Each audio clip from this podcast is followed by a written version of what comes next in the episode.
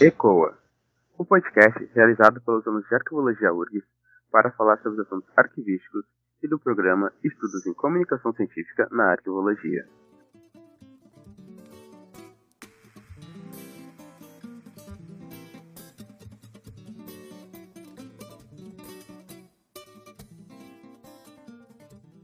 Eu sou Matheus Santos e serei o mediador do episódio. Hoje conversarei com a arquivista Marisa Vieira Leite da Silva.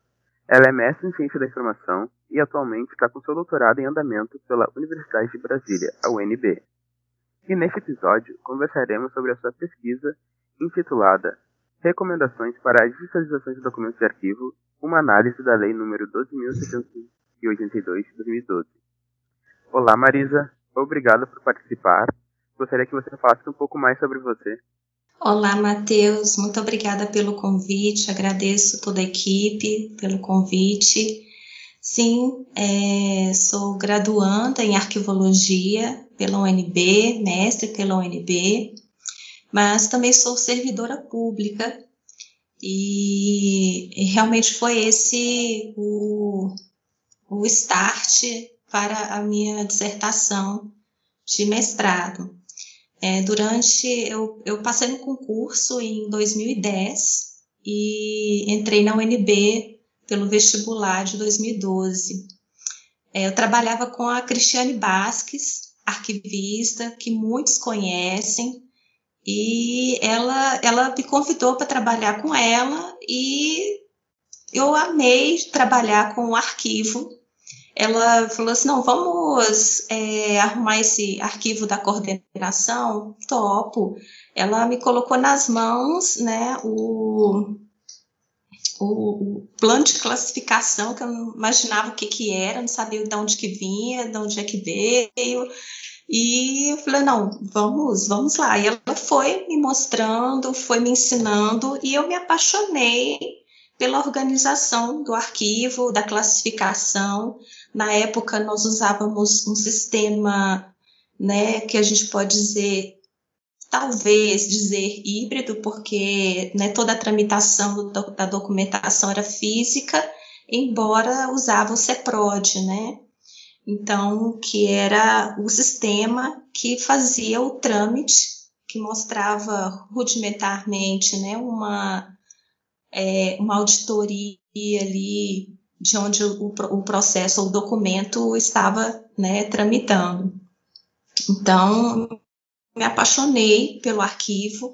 É, no entanto, né, a coordenação era a CODIN, né, a coordenação de documentação e informação na época do Ministério do Planejamento, e que era o MPOG, na época que eu passei no concurso, e amei o, trabalhar com ela, com o arquivo, trabalhar com o CEPAD, mexer com o processo do, do Subsiga. Na época a gente também tinha a biblioteca, o protocolo, né, dentro da coordena como, como unidades da coordenação. E foi uma, uma época maravilhosa, onde a gente trabalhou né, freneticamente com eliminação de documentos, com listagem, com publicação da listagem. Então, nossa, eu me apaixonei. Aí ela falou assim: por que, que você não faz arquivologia na UNB, já que você gostou tanto? Aí eu fiquei assim, sem saber, e fui fui tentar, e ela falou, vai dar certo, e deu certo. E eu passei e me apaixonei porque, mais ainda, porque eu né, pude a, a, associar o que eu trabalhava com, o, o, com os estudos. Mas ainda assim, é, eu, eu não, não, não, assim, não associava bem, porque embora eu trabalhasse na parte é, com ela lá na secretaria, da, da, coordenação, eu não, não tinha todo, né, assim, uma, uma, eu via tudo acontecendo, mas eu mesma ainda não, não fazia. Mas eu via tudo acontecendo, participava de tudo.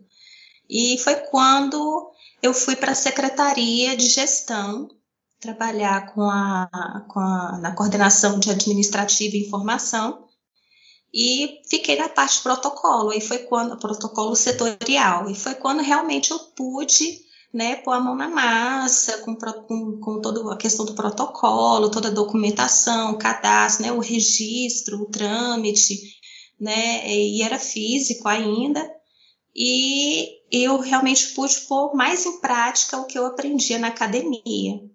Então, eu, eu me aprofundava realmente na, na minha paixão pela arquivologia, tanto na parte teórica, os seus filósofos é, e a parte né, bem prática que, que a arquivologia tem forte. Então, para mim foi foi assim maravilhosa essa experiência de trabalhar e estudar, né, com, com, com todo esse esse conteúdo, né, arquivístico.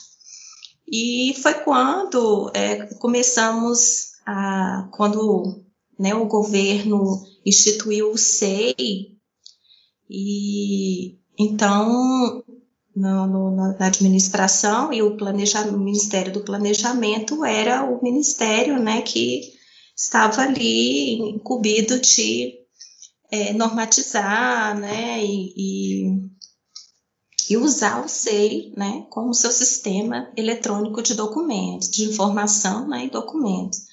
Então, nós tivemos é, que montar uma equipe, né, uma equipe, um grupo de trabalho, em que toda secretaria ia digitalizar né, os seus documentos, não os passivos, mas digitalizar os correntes, para que já pudessem né, já inserir no SEI e partir para uh, seus devidos trâmites e, e perícias técnicas.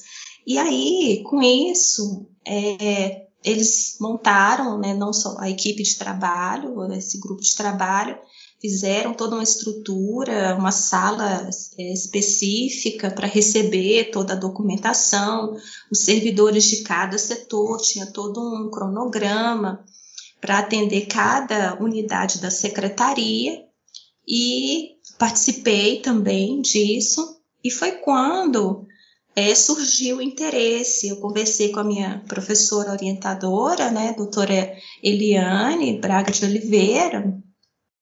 É, então, assim, e conversei, ficamos assim entusiasmados, porque era algo relativamente novo. Então, né, uma digitalização assim na administração para inserir né, dentro de um sistema, o que, que o sistema tem que tem que conter e pensamos né, na gestão documental como, como seria é, essa, essa nova, esse novo panorama, né, e uma análise de um processo de digitalização, como é que seria isso, né, a operação dos equipamentos, o pessoal, a, a, pra, a, até mesmo a questão de, de rotina e de inserir né, todos, todos os servidores é, nesse, nesse programa né, de, de início né, do, do SEI, toda uma. É, mudar uma, uma mentalidade, mudar é, costumes, né, mudar toda um, uma, uma ideologia de que vinha só papel e agora seria né, agora um, um trâmite praticamente, embora híbrido também em alguns momentos, mas muito mais agora sem papel. Então, várias questões surgem, várias dúvidas é, que me impulsionou bastante, me impulsionaram para montar essa, essa pesquisa. E, então, assim, eu acredito que, a toda, como toda pesquisa, a gente pensa num universo bem grande, né? E, é, o mestrado ele não permite tanto, a gente tem disciplinas, são só dois anos que passam muito rápido.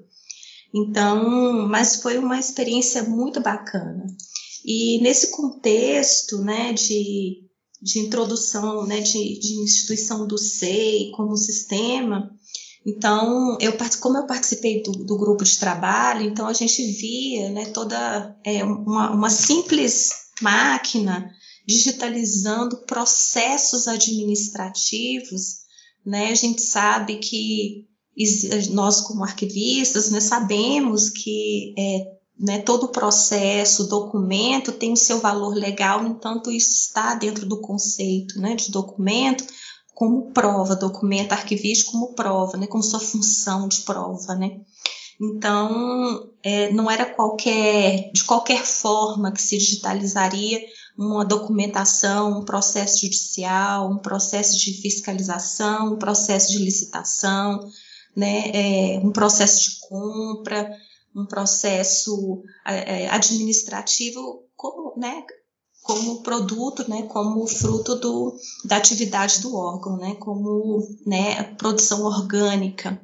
Então, eu vendo aquilo tudo e assim os terceirizados sem nenhum tipo de instrução assim mais aprofundada, todo mundo perdido, todo mundo ainda correndo atrás para entender, para saber como fazer, para que toda a documentação, cada papel, cada documento que era digitalizado, ser muito bem digitalizado, não conter nenhum tipo de, é, como a gente diz que é a higiene do papel, né? É, do documento, que é tirar clipe, tirar tudo quanto é sujidade que possa é, interferir na perfeita leitura do documento. Então, tudo, tudo era bem inspecionado, a gente teve que aprender a inspecionar todo o documento, né, vigiar a, a, a, a, parte mesmo de digitalização. Do... Oi. Mas não teve nenhum tipo de treinamento antes? Não, não, não. teve. A gente teve que aprender mesmo. Então, assim, para que teve que ter muita consciência. Na, na minha área já tinha um arquivista, e então, assim, foi de certa forma, como eu também estava no grupo, então, assim, né, de instruir os terceirizados na hora de digitalizar, para na folha não sair torta, a folha não sair é, com uma imagem distorcida, não faltar, principalmente processos que tinham muitos volumes, então, assim, tinha que ter uma certa agilidade mas a gente pedia assim que eles contassem direitinho, que não faltasse página, mas erros ocorrem e ocorreram. Então assim, faltava faltava página, faltava, né, alguma coisa.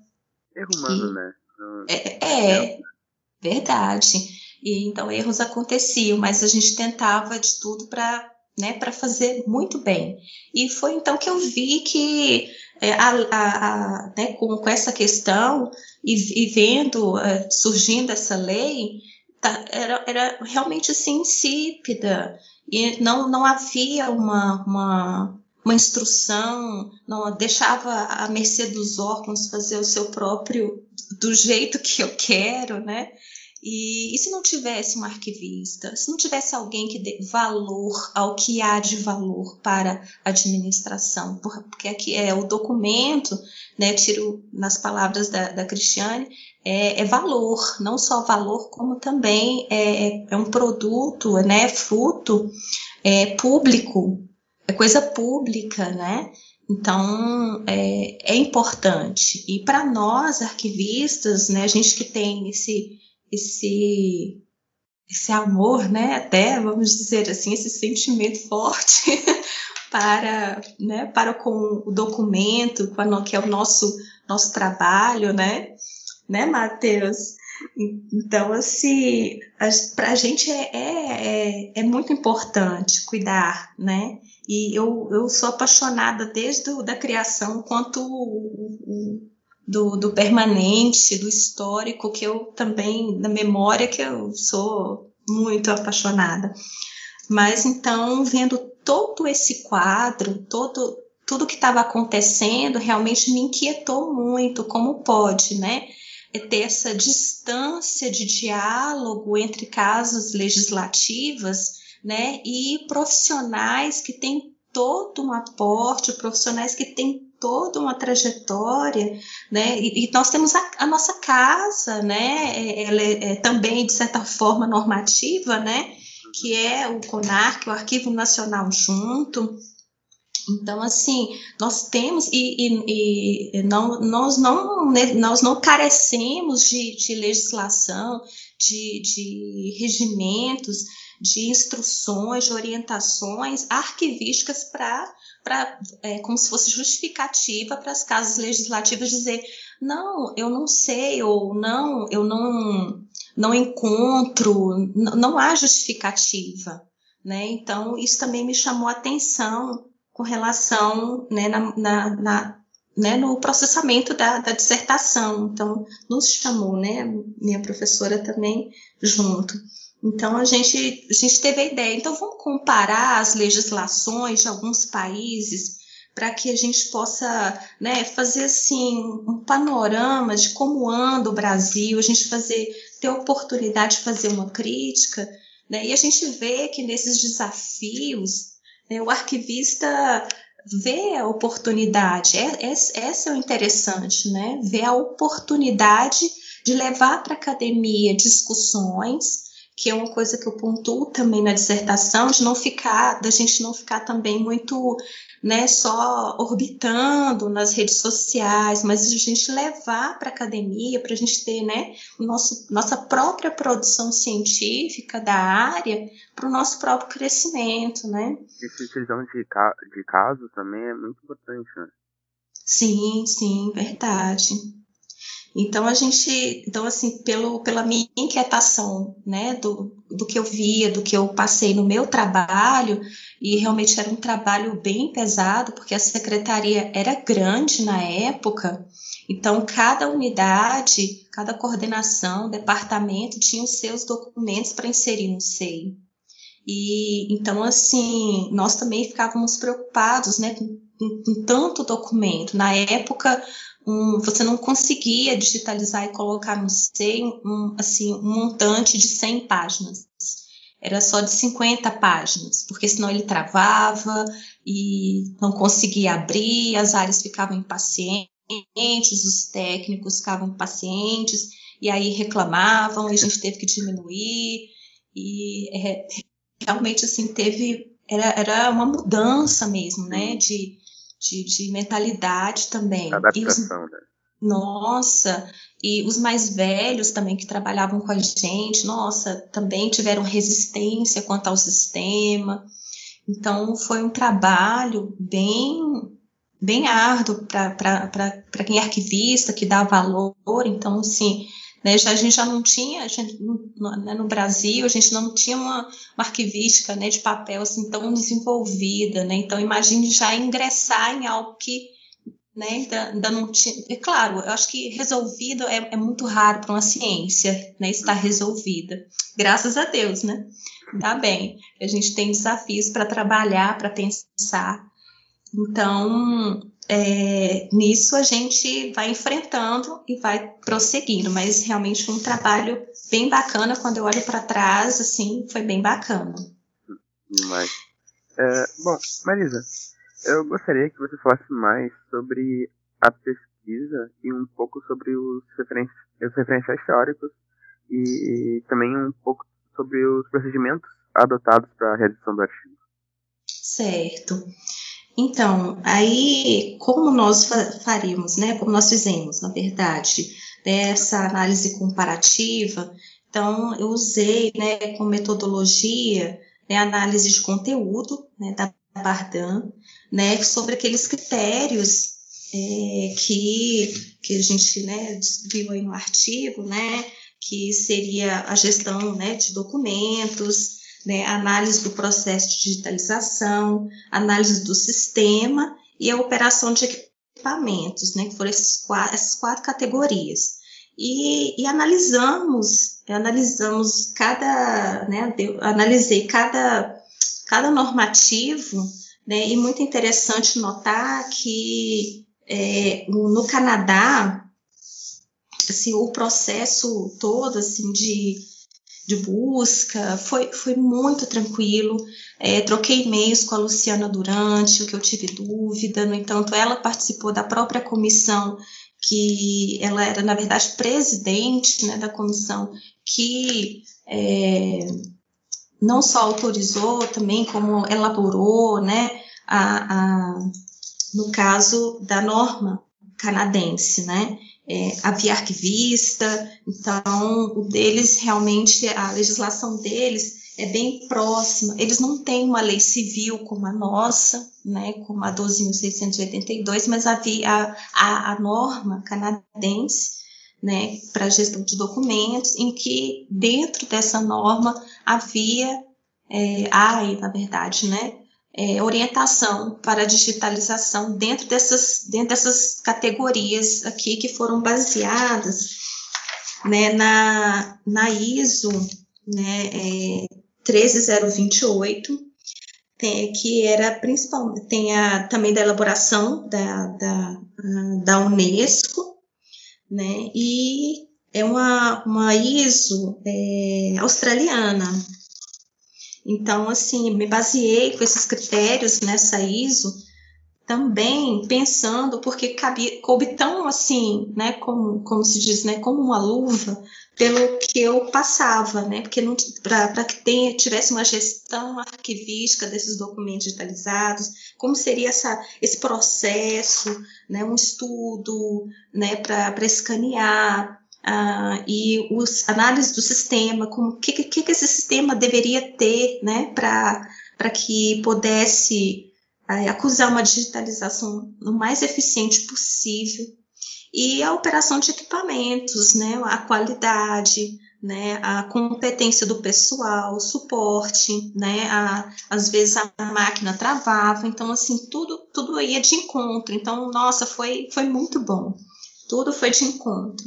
Então, eu fiz essa, essa análise comparativa sobre esses critérios, que também foi bem bacana é, a minha troca de e-mails também com o Arquivo Nacional da Espanha, é, com um professor ah, também canadense, não posso deixar também de falar, né, da, da professora Vitória, Vitória Lemier, não sei direito o sobrenome dela, mas também com o professor Jesus é, Robledano Arilho, que também me deu um suporte muito bacana. O Arquivo Nacional deles também, da Espanha, não, é, o LAC, né, que é o Library and Archives Canada, também, que, que me respondeu. Tive, como diz a minha, minha orientadora, tive sorte, porque às vezes as pessoas demoram, né? Mas Verdade, a Luciana é. durante né, demora a responder, ainda mais quando vê que é aluno né, pesquisando, né, perguntando, e às vezes até evitam, né? Mas a, a Durante me respondeu muito rápido, muito rápido mesmo. Eu mandava um e-mail, ela não demorava nenhuma hora para responder, foi excelente é, assim, as dúvidas que eu tinha também com relação à enciclopédia arquivística, que tinha textos de digitalização, ela me respondeu prontamente, e isso achei muito bacana registrar também, porque essa parceria de alunos e professores né, estrangeiros, né, a gente pesquisa, precisa deles, então, nossa, como foi importante é, para o desenvolvimento da pesquisa e para perceber né, o, o, o, valor que vezes, ah, porque é brasileiro, né, e de repente a gente né, vai estar tá pedindo né, dicas a gigantes, né, mas uma coisa que eu aprendi é realmente é subir nos ombros dos gigantes. Então, para subir você tem que estar tá perto para ver né, o tanto quanto eles estão vendo ou até mais. Então, bom, enfim, foi, foi muito boa essa, essa troca. Então, o desenvolvimento da pesquisa né, foi baseado realmente nessas trocas de e-mails para né, as minhas dúvidas. E então, assim, a, a, a canadense, a norma canadense, ela realmente tinha todo todo um conceito de digitalização que o Brasil trouxe para si, principalmente né, nas nossas normas do CONARC. E na Espanha eu achei bem interessante porque é, lá a, a lei, é, as leis, eles também não têm, não tem assim uma lei é, específica, igual no Brasil, tá? Tem a lei, aí vai soltando um monte de decreto que vai regulamentando, que vai mudando, alterando né, as leis. E lá elas são muito difusas, então lá tem a NTI, né, que é a norma né, de técnica de interoperabilidade, e elas vão se dividindo em números, né, por exemplo, número 1, um, número 2, número 3, e assim vai. Então, eles. Aí uma vai complementando a outra. Então é muito difuso. Então, às vezes, para você entender é complicado. E, e o que, que eles fazem? Então, eles dão liberdade aos órgãos, como fez aqui no Brasil, vocês fazem o manual de vocês, né, conforme, de certa forma, vocês entendem.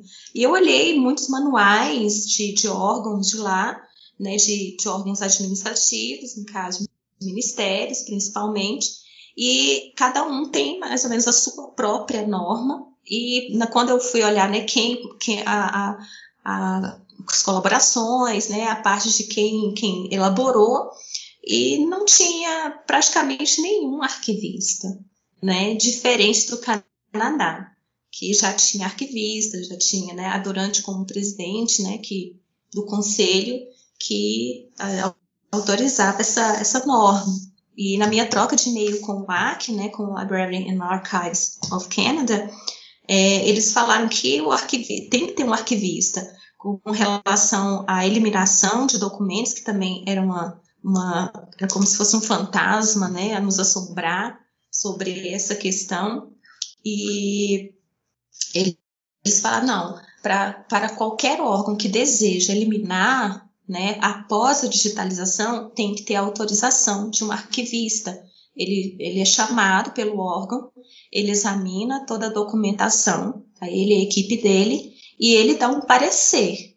Então, não é assim, ah, vamos digitalizar e eliminar né, a documentação, principalmente a que não é histórica. Isso não quer dizer que, que não se presta contas sobre essa documentação, né? Então, foi, foi bem interessante e eles responderam prontamente também, né, com essa resposta. E a gente vê aqui que no Brasil, então, a lei ela era muito ampla, né, muito, muito genérica, deixando também para os seus órgãos manualizarem né, a, digitalização. Então foi bem interessante é, essa parte. Eu esqueci, Matheus, o que você perguntou depois. não, eu, não, justamente você falar sobre os referentes teóricos que tu falou e também falar dos procedimentos adotados para a revisão do artigo. Né? Vou fazer mais uma pergunta. Certo. Uh, no, eu estava lendo seu artigo e nele você fala sobre os requisitos para digitalização de documentos de arquivo, em que você se baseia no, nas recomendações, como você citou, né, da Unesco, do ICA, da, nas normas ISO e nos estudos interpares. Isso. Quais são, e quais são esses requisitos recomendados? Então, né, a gente vendo aqui esses, esses dentro das categorias né, que, que eu elenquei, então a gente vê aqui que na gestão arquivística, né, bom, essa é uma nomenclatura bem também é, discutida, né, porque fala não tem gestão arquivística, né, gestão de documentos, né, documentos, docu, é, gestão de documentos de arquivo, né, existe muita muita é, disputa em nomenclatura, né, entendimentos. Mas, enfim, de qualquer forma, nessa, nessa parte da gestão, então, assim, o que, que eu pude observar? É, uma, é, necessário que exista uma formulação de política de gestão de documentos, né? Principalmente os, documentos eletrônicos, né? Hoje em dia, né, os digitais. Então, isso tudo vai, não que seja, é bom que seja, de certa forma, implementado, assim, é, como se fosse uma, hierar, uma implementação hierárquica, mas cada órgão vai se adaptando, né? Então, assim, é, seria bom primeiro uma, uma formulação de política, né, de gestão de documentos eletrônicos. Então, implementar o programa desses, de gestão desses documentos, né, planejamento do processo, elaborar um manual, a conformidade legislativa, né? Como eu falei, né? Nosso CONARC, nossa casa arquivística, ela não, ela não carece ela tem um aporte para isso. Nós temos professores, doutores que são, né, o, o Daniel Flores, né, nós temos professores, nós temos quem tem, que, que tem competência, né, para tal. É, formulação de políticas de segurança de documentos, de proteção de informações pessoais, a gente está vendo aí, né, a LGPD, né, nosso, nosso, nosso novo desafio, é, formulação de políticas de preservação de documentos, que também é um desafio para a gente, principalmente nessa questão é, é, digital, né? A gente viu aí o que aconteceu com a CAPES, né? É, elaboração de instrução de competência, né, de pessoal para fazer não só essa gestão, mas também ter ter uma vertente voltada a treinamento, né, mudança, adaptação, né, mudança de, de mentalidade. Então, que a gente realmente é, tenha né, toda uma, uma, uma trajetória, um aporte para que a gente possa também ser sensível a essas mudanças e passar de forma tranquila, né, para quem está tá passando por esse é, processo de digitalização, essa gestão que abarca esse, esse, essa digitalização de documentos, também ter essa sensibilidade. Então, na análise do processo, seria interessante né, uma, a seleção sistemática do material. Isso eu recolhi também da, do, num texto que está na, na, na enciclopédia arquivística, né, um estudo de infraestrutura tecnológica, hardware e software, né, além de física também, para que para que tenha né, realmente é, condições de fazer com que né, esse, essa digitalização seja o mais eficiente possível. A gente está falando né, de, de, de, tamanhos, né, é, a gente pode ver né, que Santos e Silva acho que é Santo Silva mesmo, gente, por favor.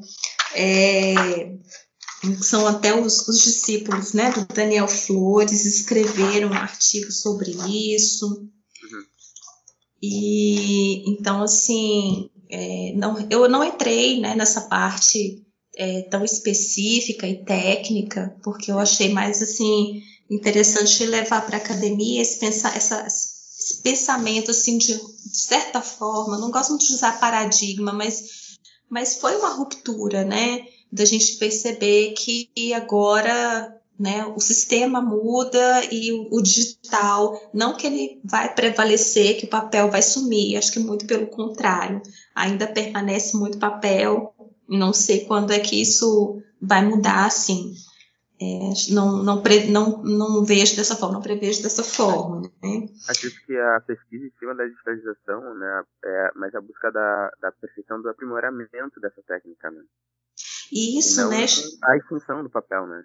Isso, né? Chamar a atenção do arquivista que certas coisas, certos é, é, é debates, né?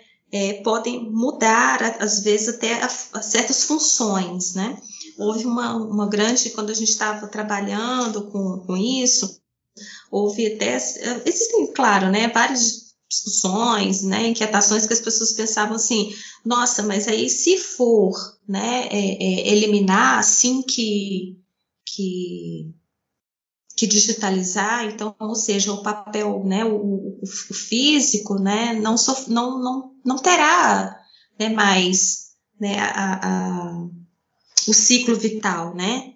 Então, também foi uma, uma, discussão. E o que acontece com, com os passivos? O que, ou, né, e, e esses papéis, e, e, como fica? Se alguém errar, co, como é que vai recuperar essa informação? Se o papel foi eliminado, né, se o original foi eliminado. Se precisar ser né, recuperado, como, como será isso? A lei prevê isso, né? Então, várias questões surgiram e realmente ainda surgem, ainda surgem muito. Então, é, ainda né, na análise do processo, né, é um estudo de scanning workflow, né, ou seja, um fluxo do processo, para que isso também era, era um reflexo do que, do que eu passava, né, para saber que documentação é, passaria por digitalização, as prioridades, né, que documentos seriam prioritários, estabelecer um sistema de mensuração de qualidade para o processo de digitalização, isso também é muito importante, né, se, se, se né, a gente fazer um trabalho com as áreas, assim, é, está contente, você consegue ler o seu documento, você né, está tendo dificuldade naquilo que eu te falei, né, não, ele não, não deixava, né, escanear é, por mais, mais de 50 páginas, então tinha que dividir o processo é, em 50 páginas ou menos para que ele pudesse ser aberto, pudesse ser lido. Então, é, é muito importante estabelecer essa menstruação de qualidade. E na análise do sistema que vai receber né, essa, essa documentação, é, alguns achavam assim, não, só o ACR basta, né? né o Optical Character Recognition. É, não, só o ACR é, já é o suficiente, mas na verdade não é bem assim, né?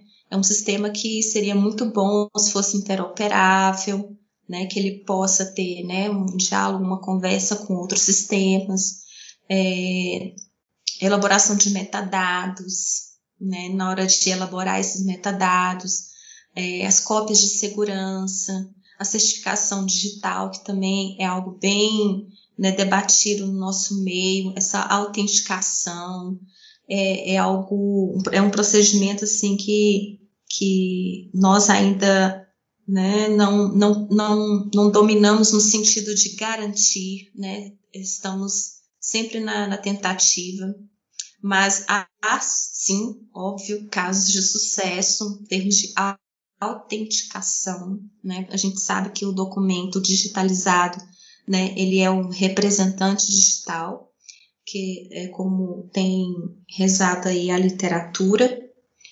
É, então, assim, o emprego de uma assinatura digital, a gente sabe suas fragilidades, né? um, um repositório confiável, a gente sabe né, que o professor Daniel Flores trabalha bastante com essa questão de repositório confiável, né, o RDC ARC, e uh, a gente fala também de uma trilha de auditoria, né, uma inserção de rastreabilidade dos documentos, para que eles a gente é, saiba né, o, o, trâmite do documento e o que está se fazendo com o documento. O SEI tem melhorado, pelo menos no Ministério da Economia, que hoje é o Ministério da Economia, tem melhorado, de certa forma, né, é, quando a gente vai é, atualizar o andamento do processo. Então a gente pode ver tudo que tudo que, que foi proced, né, todo, todos os procedimentos que, que foram é, né, acusados no, no, processo. Então, se houve uma mudança na árvore né, do processo, se, se houve uma alteração do documento frente a outro, é, quem foi que fez, né? Então, assim, tá tudo registrado, tudo registrado, mas a gente ainda não sabe também né? Até que ponto isso pode ser fragilizado. Então, é, uma exceção dessa rastreabilidade, ainda assim, é melhor do que não ter, né? Ou ser muito rudimentar.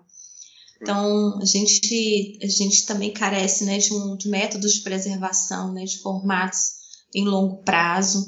É, esses dias atrás eu tive um problema que o sistema é, navegador, né, o navegador não, não estava atualizado de alguns servidores da, da, da unidade e alguns não estavam conseguindo ver os documentos. Então, até nisso, assim, não que influi na, na, na preservação em si, mas ainda assim é, é algo que a gente vê é, quanto à questão do controle do sistema, né? embora afete né, essa questão de navegadores, mas é, eu não sei até que ponto, né? Eu não sou muito da, da, te, da, da tecnologia, mas não sei até que ponto é, essa, essa, essa conversa, né? Nos, nos prejudica. E nós estamos trabalhando em casa, em home office, então é, muitos não, não estavam com o navegador atualizado, o que realmente é, na verdade, desconfigurou. Não, eles não conseguiam ler porque desconfigurou a, o, o, documento. Apareciam caracteres ilegíveis. Ah, e na operação de equipamentos, né, como já havia né, abordado um pouquinho, essa qualidade da imagem, é, o suporte, a manutenção contínua dos equipamentos e instrução né, de, para competência de pessoal. Nós também tivemos muito disso é, com essa questão de, da máquina, é, as, é, a máquina realmente travar, né, a máquina não, não ler certas, certas, certos caracteres, E isso foi, uma, de certa forma, um certo problema, porque aí também entrou o sistema, a, a, máquina. Então, como a gente vê que está tudo conectado, algo que pode né, é, interferir, né, no, o resultado pode ficar prejudicado e comprometer né, toda a qualidade. E nisso também a condução da competência do pessoal, como eu falei, a gente teve que né, fazer toda uma conscientização né, dos terceirizados que estavam é, é fazendo a, a parte mesmo técnica de digitalizar, para que eles fizessem da melhor maneira possível, instruindo que não era de qualquer jeito, a folha tinha que estar tá certinha, não podia ter nenhum, né, nenhum clipe, nada que pudesse afetar a perfeita leitura do documento. E fora outros fatores também, como assim, é, nessa, nessa época, hoje, hoje não, mas na, na época quando a gente fez a, aquele trabalho, realmente era muito extenuante. De, de, da, de certa forma, a pressão de você é, colocar né, no seio o processo certinho, contar as páginas. Tinha vezes que ficava um responsável por contar todas as páginas. E o coitado às vezes pegava, né, volumes, né, processos com seis volumes, né, cada processo a gente sabe que naquela época eram 200 folhas. Então ele tinha que, que contar tudo direitinho para saber se estava tudo certinho. Então é, tem, tem que ser né, um trabalho de qualidade, minucioso, responsável, não só dessa parte, mas principalmente também de quem está lidando com tudo isso. Né? Então, nós arquivistas que zelamos pelos documentos, zelamos pelo nosso trabalho, então a gente tem que estar tá atento a todas essas, todas essas situações de, de trabalhar com pessoas que estão também né, trabalhando com documento para que elas vejam que elas deixam o mesmo valor ou quase o mesmo valor que a gente vê, né, nos documentos. E então foram esses requisitos, né? Eu sei que com certeza hoje deve ter muito mais, mas esses foram os requisitos que a época, como eu falei, né, se a gente pudesse, as pesquisas seriam um universo, mas a gente tem que delimitar, né? Então, esses foram os requisitos que, que a gente é, trouxe, né, para que a gente pudesse pelo menos é, assim observar, né, todo esse esse esse panorama mesmo, né, essa, essa, essa dimensão em que a arquivologia está inserida no Brasil. Então, repito novamente, né, correndo o risco de parecer né, sempre repetitiva, mas vale a pena. Nossas casas, elas estão bem é, instruídas quanto a regulamentações, as normas. Não, não, não estamos, sabe, a quem?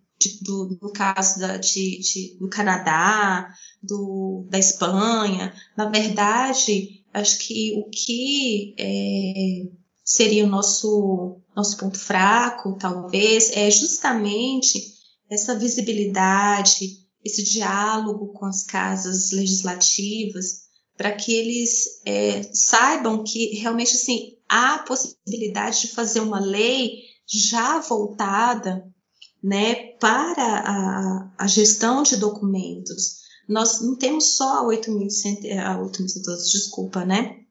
8.159. A gente não tem só ela.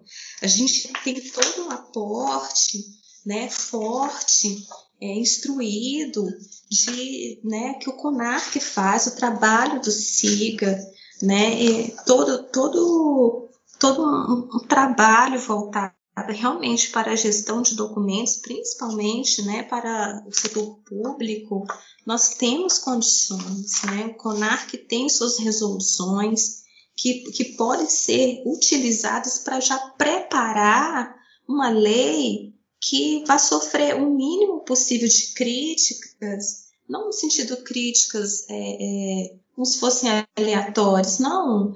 Fazer uma lei que realmente já seja, não, realmente vamos utilizá-la, né? Ou uma lei que já diga assim, não deixa né, à mercê de interesses somente né, públicos e privados, mas que, que possa, sim, né, nos, nos contentar no sentido de, olha, deu valor, né?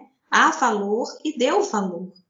Então, é, e trazer né, também uma, uma reflexão sobre a gente, nós que somos arquivistas, né, estudantes, da gente trazer para a academia essas discussões que a gente vê no nosso trabalho, que a gente percebe, né? Não deixar só, como eu falei, orbitar nas redes sociais, mas trazer mesmo para a academia, para os nossos colegas, nossos professores, as inquietações que a gente passa, trazer para a produção mesmo acadêmica, é, para que haja registro disso, registro né, legal disso, e que, que ela, essa, essa, essa produção possa refletir na sociedade. Olha, está escrito, está lá, né, está no repositório da universidade. Então, assim, e foi bem bacana, porque toda, toda a minha trajetória na, nas aulas do, do mestrado, eu fiz como aluna é, especial também, antes de, de, de passar na seleção, e, então, assim, eu tentei trazer toda, todo um arcabouço mesmo de conversas, de diálogos que a gente tinha, de ideias, de inquietações, e o tanto que isso é importante, né? E hoje, hoje embora a gente esteja online, né, esteja sempre nos conectar, conectados pelos, pelos aplicativos, é, isso, não, isso não interfere, não diminui as discussões, mas era muito interessante de ir para a UNB, de sentar na cadeira, de olhar para os colegas e para os professores e perceber as suas inquietações também. Era bem bacana e eu tentei. Estou, sal, estou saudosista, Matheus. estou sentindo falta. Não, tranquilo. Mas é. na tua última fala você fala sobre a uh, preservação de documentos, né? E no Brasil a microfilmagem é uma é uma das, não talvez um dos principais métodos utilizados, né? É, porque a microfilmagem, ela mesmo com as novas tecnologias, ela não se torna uma técnica retrógrada. É uma, uma técnica que na fase permanente de um arquivo, ela acaba por diminuir de forma considerável o volume de papéis né, da instituição, com o intuito de um gerenciamento funcional e competente da informação. Né? Sem, sem falar do, do aumento da vida útil da informação e da, e da própria segurança dela. Né? Isso. E no Brasil tem a lei de microfilmagem, né? A lei. Agora não vou. Não, lei 5.433 de 68. E ela é uma lei que. É, e ela é uma lei e uma técnica já bem consistente, né? No, no Brasil, pelo menos. E essas, essas recomendações para a digitalização de documentos arquivísticos. Uh, tem algum molde que, uh, que o aproxima da microfilmagem ou elas são muito diferentes? Assim, a minha opinião é que elas são diferentes, né? Elas, é, a, a, a imagem, assim, na, na microfilmagem, eu acho que ela, assim, na minha opinião, ela não é tão suscetível quanto a digital, sabe? Suscetível, né, a realmente a interferências, né? Eu acho que eu acho que ela é muito mais, como eu te falei, né? Por causa de um sistema, é, por causa de um navegador, o, o a leitura do documento foi toda prejudicada, foi comprometida, né? Um documento de, que, que tinha sido digitalizado. E então, assim, na microfilmagem, isso já, eu acredito que isso já não, não acontece dessa forma, né? Acho que a vigilância do documento digital, ela, ela exige mais, sabe? Exige muito mais vigilância do que do que uh, o, o, documento microfilmado. Bom, ao realizar a pesquisa, você chegou a estudar a realidade dos arquivos brasileiros? Não, na verdade não. Eu não uhum. cheguei a ir num, num arquivo para ver, né? Eu tirei mesmo da minha trajetória, do que eu passei, né? Em termos de administração pública, Uh, na, na, dissertação, na minha justificativa, né, eu explico mais ou menos, né, é, o porquê da escolha, né, é, da, né, de, dessa, dessa, desse, desse segmento, né, de seguir essa linha, justamente por causa da minha trajetória no, na administração, né, no ministério, que, que foi o que me levou a, a pensar né, nessa pesquisa, porque realmente foi algo assim muito interessante passar por isso e escrever sobre isso, né? E, então eu não, não fui a, a arquivos mesmo, né? Uhum. Bom, e com a conclusão dessa pesquisa, qual foi o seu entendimento? Qual foi o resultado que você viu? É, a gente precisa realmente ter uma.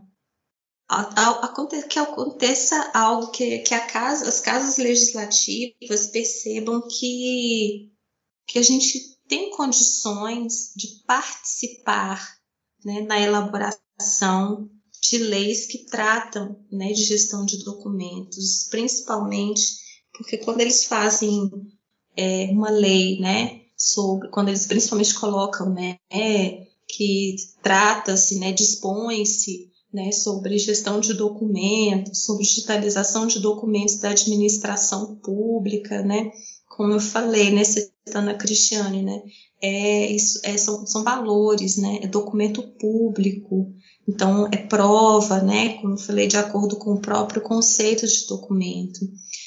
Então, no próprio conceito, a gente, a gente retira, a gente associa as ideias de que como uma lei vai tratar de documento público, de valor público, e não, não não coaduna, não alinha os entendimentos né, para a devida gestão, para a devido, devido procedimento.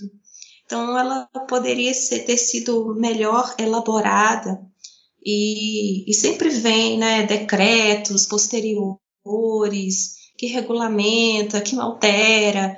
E, então, assim, e, é, eu como servidora pública sei o custo que há sei exatamente o custo que há em publicações, republicações.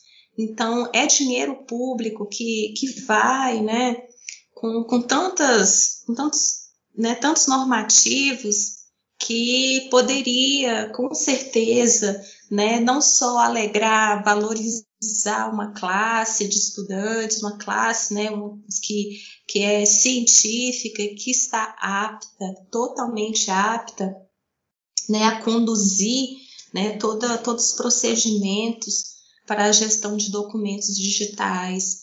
Então, assim, as responsabilidades, né, não só com dinheiro público, quanto também com o, o próprio cidadão, né, de, que está ali com o seu processo digitalizado dentro de um órgão que está né, está custodiando esse documento de interesse público, prestar um serviço eficiente, né, com confiabilidade, com autenticidade, né, com apreço para o que é não só tem valor público, mas para o cidadão brasileiro, né, que paga imposto.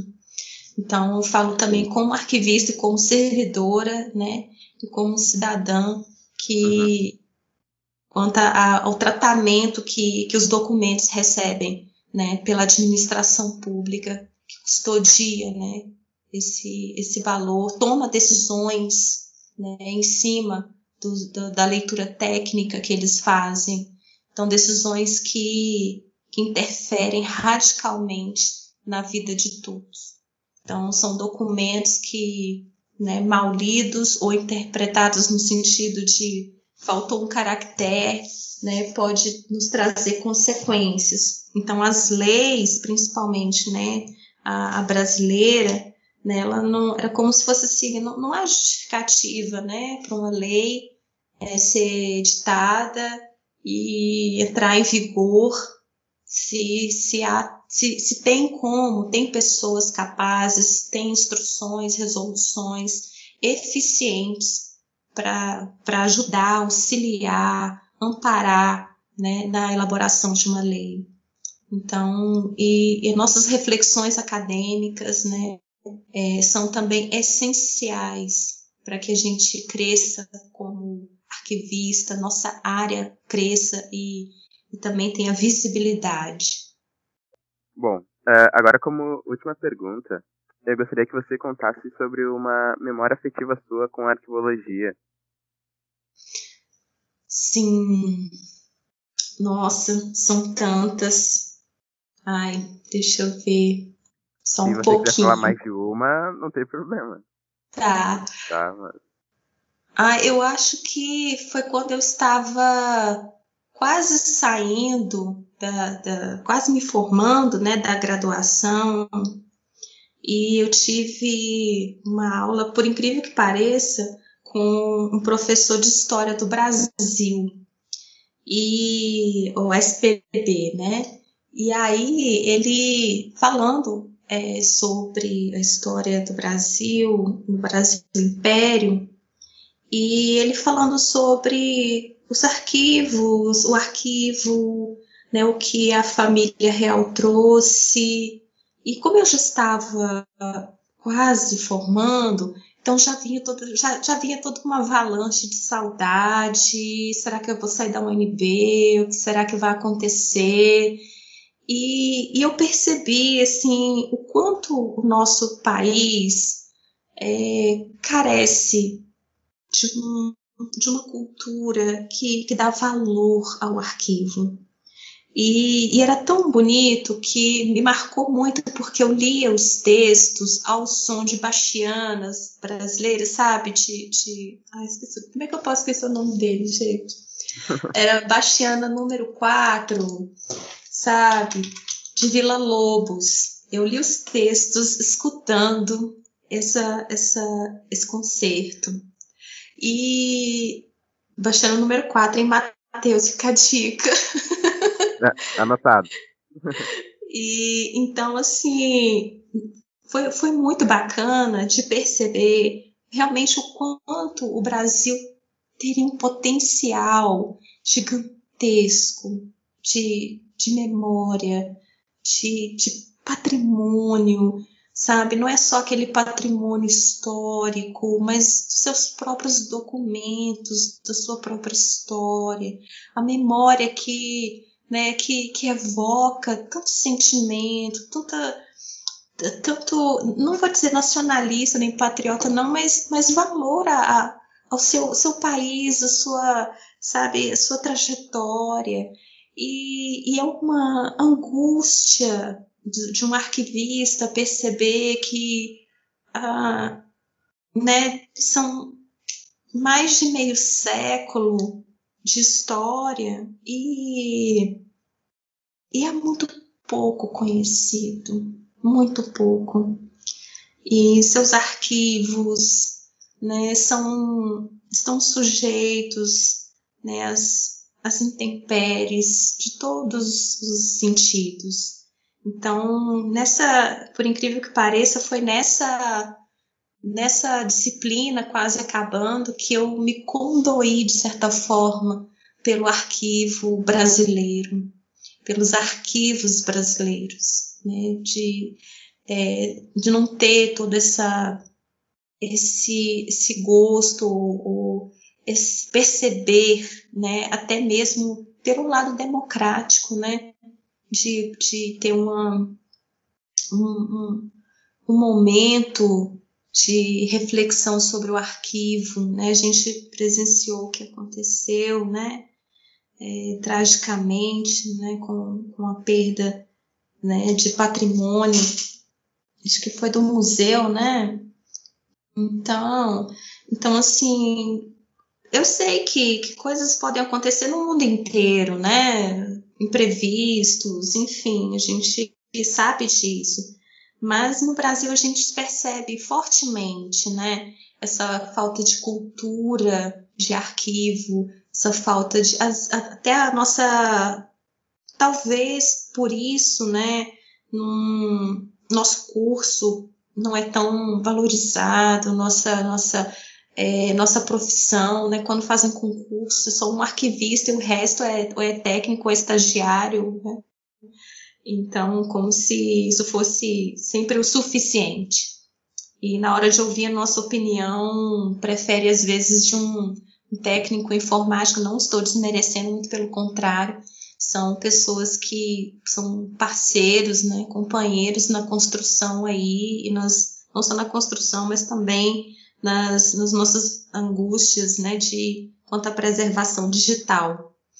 E, e um outro momento também que para mim foi, foi muito bom foi quando eu fiz arquivo permanente com a professora Cíntia Roncalho, é, que foi sobre para a gente confeccionar né, um guia de fundos. E eu fiz da minha cidade natal, né? Eu, uma colega e eu formulamos da, da minha cidade natal, de Paracatu, em Minas Gerais, que também foi para mim um momento muito bacana. É, entrei em contato com o arquivo de lá e, e elaborar o guia de fundos né, de acordo com as normas internacionais. Foi muito bom, foi muito bom, né? A ISAD, né? A NOBRAD, foi muito bom. Foi, foi também, assim, uma memória maravilhosa. E porque também trabalhava, né, com documentos permanentes, então também que é toda todo um procedimento maravilhoso que eu gosto muito. Bom, Marisa, uh, muito obrigado por aceitar participar do episódio disponibilizar um pouco do seu tempo e conhecimento sobre o assunto. Vamos encerrar esse episódio do podcast Ecoa, um projeto para dar voz à arqueologia e pensar fora da caixa. Até o próximo episódio. Sigam a gente nas redes sociais ecoa.urg e se você gostou, não deixe de compartilhar.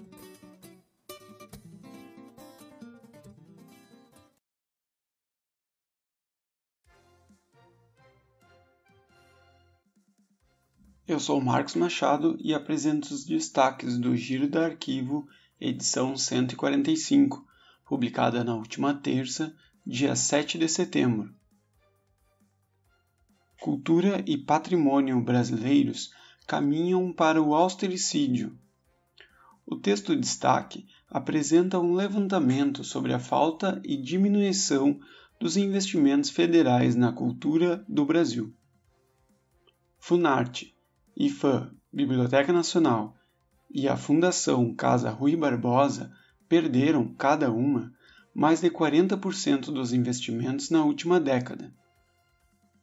As instituições arquivísticas também não ficam de fora. Leia mais detalhes no texto completo. É notícia no Brasil sobre a arquivologia. A Câmara dos Deputados aprovou a PEC 17 de 2019, que torna a proteção de dados pessoais um direito fundamental previsto na Constituição. A Fiocruz quer construir um local seguro para guardar documentos sigilosos sobre o desenvolvimento das vacinas. O Sindicato dos Servidores Públicos Federais do Estado de Roraima denunciou o desaparecimento de documentos do ex-território. Confira o resultado do Prêmio CAPES de Teses de 2021 na área da Ciência da Informação. E o Arquivo Histórico de Campo Grande vai se mudar. Na agenda, webinar As Políticas de Preservação Digital no Brasil Experiências e Memórias Institucionais dia 10, promovido pelo Instituto Brasileiro de Informação e Ciência e Tecnologia. É notícia sobre a arquivologia no mundo. O Conselho Internacional de Arquivos publicou o documento Declaração Universal sobre a Terminologia dos Arquivos. Saiu a convocatória de 2021 para a 19ª Jornadas Arquivísticas da RENAIS, no México, trabalhadores do Instituto Nacional de Antropologia e História e do Arquivo Geral da Nação trabalham para a mudança de sede do Arquivo Geral do Estado de Zacatecas. Na agenda internacional, o terceiro encontro de arquivos, patrimônio digital, acessibilidade, difusão e educação, em novembro, e o Encontro Internacional de Arquivos Municipais, em setembro. Morreu no último dia 5 de agosto, na França, Michel Durkheim, aos 95 anos. Para ler com calma, três indicações. A inesgotável correspondência de Machado de Assis surpreende pesquisadores. LGPD e gestão documental são debatidos pelo Núcleo de Memória do Tribunal de Justiça de São Paulo. E as séries documentais fotográficas em arquivos médicos, possíveis arranjos. Para ver com calma, papos interdisciplinares, memória e arquivo, e a live de lançamento da sétima Reparque. Estes foram os destaques do Giro do Arquivo, edição 145 o Giro é publicado todas as terças. Receba grátis em seu e-mail. Para mais informações, acesse nossas redes sociais. Siga arroba Giro da Arquivo no Facebook, Instagram ou Twitter. Lá você encontra o link para assinar o nosso boletim e receber o que é de notícia no Brasil e no mundo da arquivologia.